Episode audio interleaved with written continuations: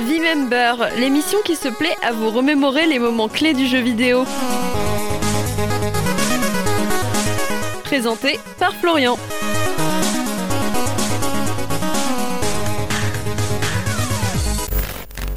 Pour l'épisode d'aujourd'hui, je vous propose de conclure notre épopée dans le merveilleux monde de l'arcade avec un énorme classique qui devrait ravir les aficionados des jeux de combat, Street Fighter, développé par Capcom et sorti en 1987.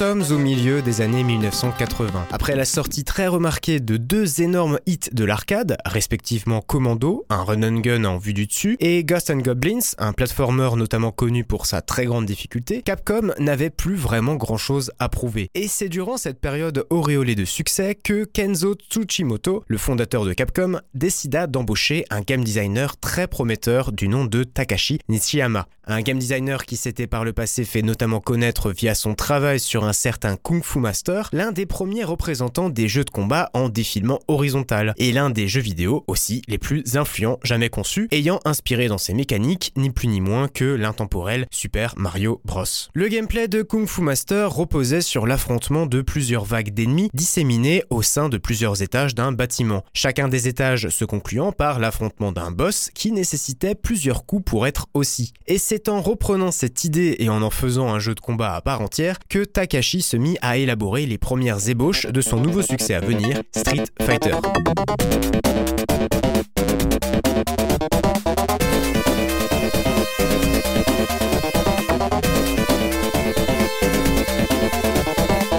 Si Kung Fu Master était une forme d'hommage aux arts martiaux, Street Fighter ne dénotait pas à la règle. Le joueur pouvait y contrôler un certain Ryu, un jeune pratiquant d'arts martiaux, qui allait devoir affronter 10 autres représentants de styles de combat disséminés dans plusieurs autres pays. On pouvait par exemple se frotter à Birdie, un punk anglais spécialisé dans le catch, Mike, en référence bien évidemment à Mike Tyson, un boxeur américain, ou encore Lee, un chinois adepte du kung-fu. Chacun des combattants, au même titre que Ryu, disposait de deux vies qu'il fallait haussir pour l'emporter et passer au combat suivant, le tout sanctionné par un timer de 30 secondes.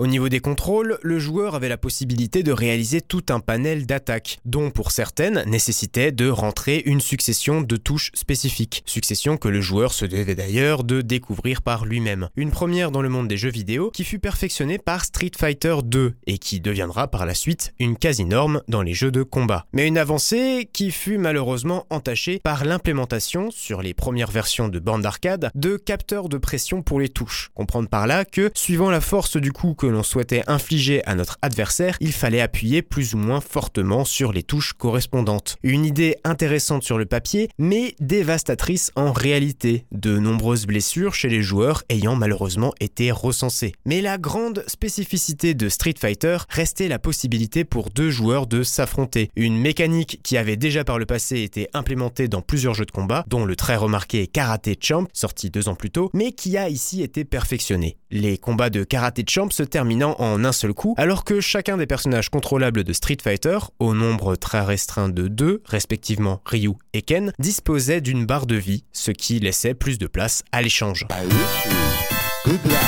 Concernant sa réception, Street Fighter s'est placé au Japon à sa sortie comme cinquième jeu ayant eu le plus de succès dans le monde de l'arcade, pour atteindre la première place un an plus tard, écoulant au passage plusieurs dizaines de milliers de bornes. Un début assez timide, dont la faute revient très certainement aux premières versions avec leurs désastreux capteurs de pression. Même s'il n'a pas eu le même succès que ses suites, notamment l'illustre Street Fighter 2, Street Fighter a tout de même été un titre central dans l'évolution des jeux de combat, ayant permis l'implémentation de nouvelles conventions dans le versus fighting, comme les attaques spéciales ou encore la fameuse configuration de touches sur bande d'arcade reposant sur 6 boutons.